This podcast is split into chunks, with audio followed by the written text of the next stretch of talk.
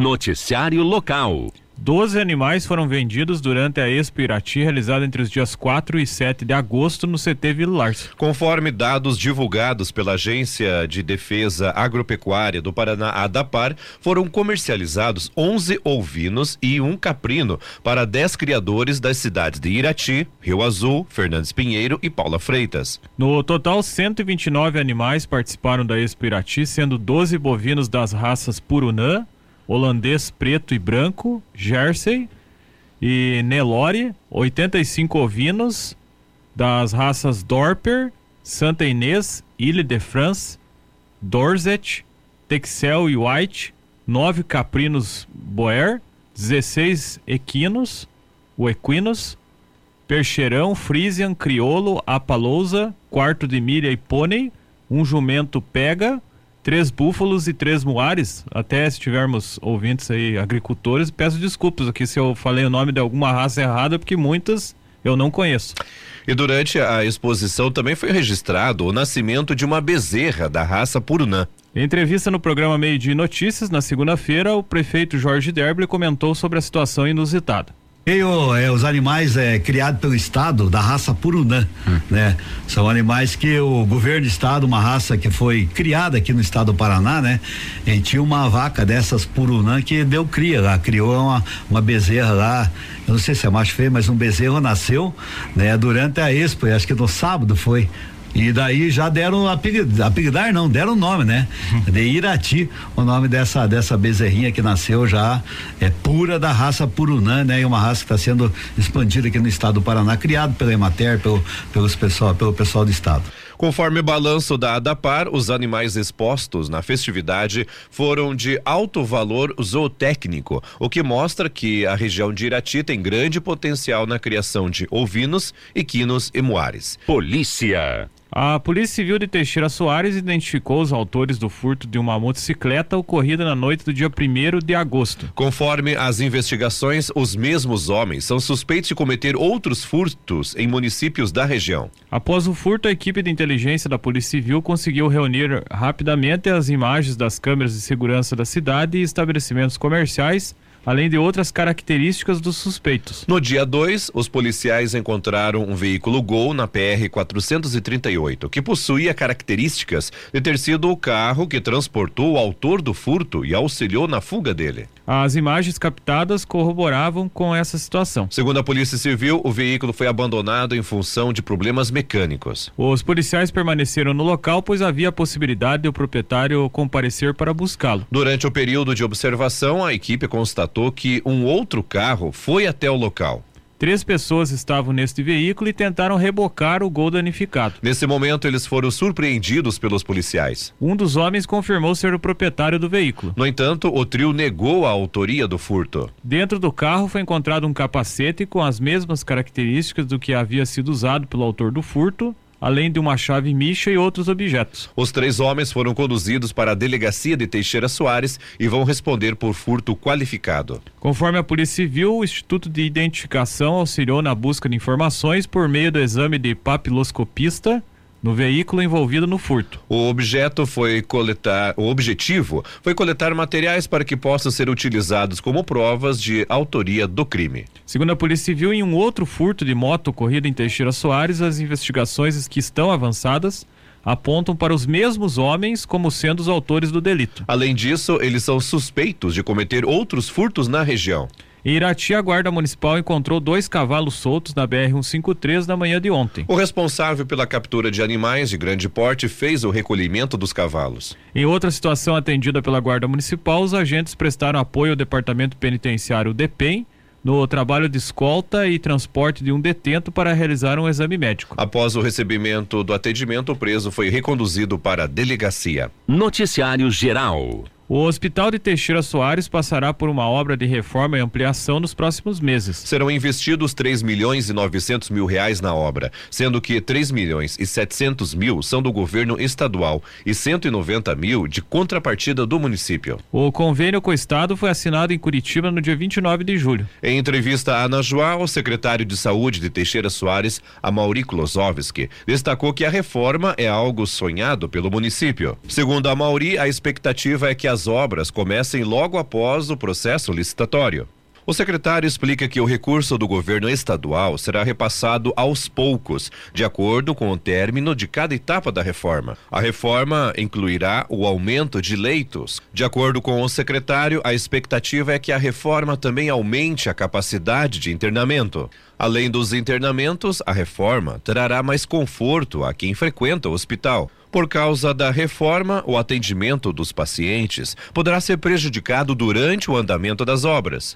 Além do atendimento diminuir, a obra também poderá prejudicar os internamentos, segundo a Mauri. Atualmente, o Hospital de Teixeira Soares recebe da Prefeitura um valor de convênio de 144 mil reais para o pagamento de despesas, como folha de pagamento e outros gastos. O hospital também recebe um valor de 20 mil reais pelo Hosp SUS mensalmente para o aprimoramento do serviço.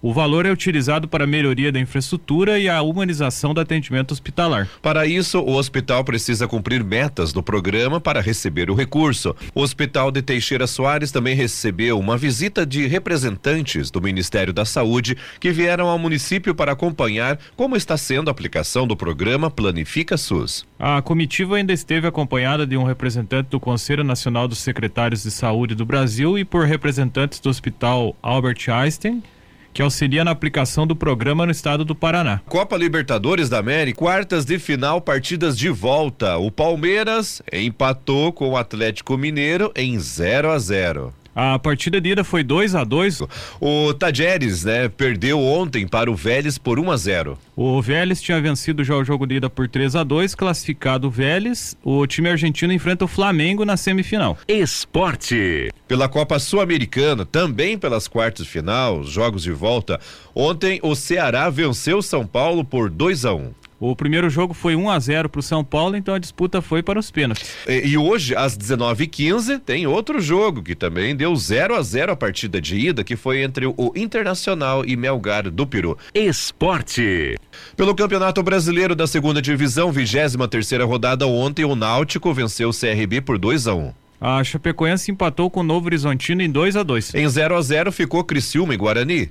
A classificação, o Cruzeiro é líder isolado com 52 pontos, tem 9 de vantagem para o Grêmio, segundo com 43. E o em terceiro vem o Bahia com 40 pontos. Quarto Vasco com 39. A situação dos paranaenses é a seguinte: o Londrina tá ali, ó, pertinho, pertinho, em quinto com 33 pontos. O Operário é o 16 com 24, tem tá um ponto e uma posição à frente da zona de rebaixamento. Vamos falar agora dos jogos regionais em Rio Azul, campeonato Interbairros de futsal pelo grupo B. Os jogos de hoje no ginásio Albinão às 19:45 a Vila Abib B recebe a Vila Cristo Rei B. Às 20h45 o Centro joga contra a Vila Cristo Rei A.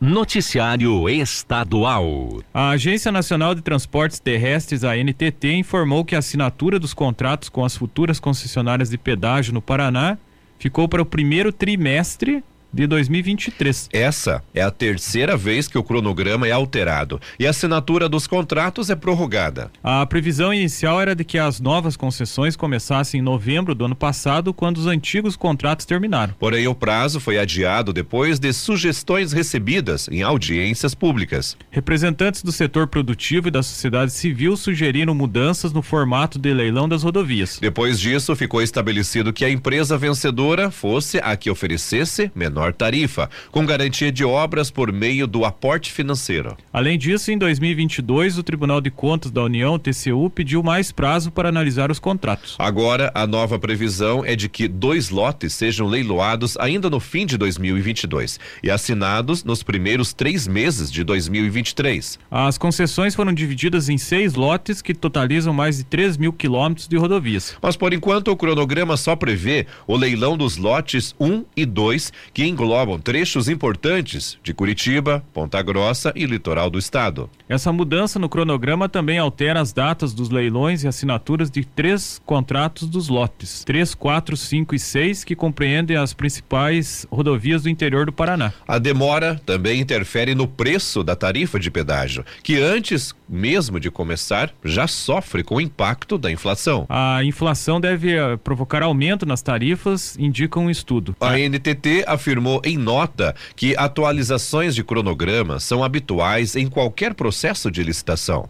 Disse também que não tem gerenciamento sobre o tempo de análise e aprovação pelo Tribunal de Contas da União de cada projeto para licitação. O TCU informou que não há informações ou documentos públicos no momento. Enquanto os novos contratos não são assinados, as estradas estão sob responsabilidade do poder público. O Departamento de Estradas de Rodagem, o DR, e o Departamento Nacional de Infraestrutura de Transportes, o DENIT, fizeram contratos válidos até o fim de 2023 para a manutenção e conservação das estradas do antigo antigo anel de integração com o serviço de guincho e tapa-buracos. A previsão da NTT é de que os contratos de todos os lotes sejam assinados até junho de 2023. Até essa data, as cancelas das praças de pedágio continuam abertas. As informações são do portal G1. Noticiário Geral. A previsão de baixas temperaturas em Guarapava fez com que as equipes da Secretaria de Assistência de Desenvolvimento Social intensificassem as rondas para atender pessoas em situação de rua durante a semana. Segundo a prefeitura, quem encontrar pessoas em vulnerabilidade nas ruas durante os períodos mais frios pode acionar a secretaria de, eh, por telefone ou WhatsApp. Ainda segundo a administração municipal, equipes em rondas noturnas identificam e encaminham estas pessoas para abrigos ou para as respectivas famílias. Em caso de recusa, as equipes orientam e entregam cobertores e roupas. A secretaria pode ser acionada via WhatsApp pelo telefone 3622 24 0411 ou por chamada normal no número 3627 1598. Os atendimentos nesses canais são das 8 à meia-noite. Noticiário Geral. Uma escola municipal de Ponta Grossa foi invadida e furtada durante a madrugada de ontem. A ação foi registrada por uma câmera de segurança da instituição. O bebedouro do pátio da escola professora Ana de Barros Rosman na Maria Otília foi alvo de vandalismo. Nas imagens é possível ver que um jovem vestido moletom preto com capuz e mochila nas costas vai retirando as torneiras. A água fica vazando por conta da ação. Segundo a prefeitura, um boletim de ocorrência foi feito pela equipe da instituição. O jovem foi identificado horas depois. Parte das torneiras foi recuperada conforme nota. As informações são do portal G1. Noticiário Estadual. O agente penal federal Jorge Guaranho, que matou o tesoureiro do PT em Foz do Iguaçu, Marcelo Arruda, vai ficar em prisão domiciliar. Ele será monitorado por tornozeleira eletrônica. A decisão foi tomada na noite de ontem após o, o complexo médico penal indicar que não tinha estrutura adequada para recebê-lo, como havia sido inicialmente definido pelo juiz Gustavo Germano Francisco Arguello. O magistrado então aceitou o pedido da defesa de Guaranho, que havia solicit... que já havia solicitado a prisão domiciliar duas vezes anteriormente, ambas negadas. Designado para abrigar o agente preso preventivamente, o complexo médico penal em Pinhais informou que o quadro clínico de Guaranho é incompatível com a atual estrutura do espaço, pois o preso depende de terceiros para a realização de atividades básicas. O documento enviado pela Divisão Clínica e Cirúrgica do Complexo Médico Penal ao Departamento de Polícia Penal do Estado do Paraná, o DEPEN, informava ainda que o laudo do Hospital Costa Cavalcante indica que o quadro de Guaranho exige acompanhamento nutricional, fisioterapêutico e, neuro, e neurológico. O agente penal que recebeu alta ontem tinha pedido duas vezes para ser encaminhado à prisão domiciliar o que havia sido negado pela Justiça. O posicionamento do complexo médico penal se deu justamente em função da decisão do juiz Gustavo Germano Francisco Agüelo de negar a demanda da defesa e definir seu deslocamento para o presídio da Grande Curitiba. A medida foi então revista pelo magistrado. Mas pode não ser definitiva. Relembrando o caso, Jorge Guaranho responde por homicídio duplamente qualificado que ocorreu no dia 9 de julho na Associação Recreativa Esportiva Segurança Física de Itaipu, Aresf, em Foz do Iguaçu. Naquela data, Marcelo Arruda comemorava seus 50 anos em uma festa com o tema do Partido dos Trabalhadores e do ex-presidente Luiz Inácio Lula da Silva. A apoiador declarado do presidente Jair Bolsonaro, Guaranho apareceu no local do evento e, segundo testemunhas, teria iniciado provocações de cunho político partidário. A confusão terminou em troca de tiros entre ambos, com os dois sendo atingidos por disparos. A Ruda não resistiu aos ferimentos. A denúncia contra Guaranho foi apresentada à justiça antes mesmo do fim das perícias. As informações são do portal G1.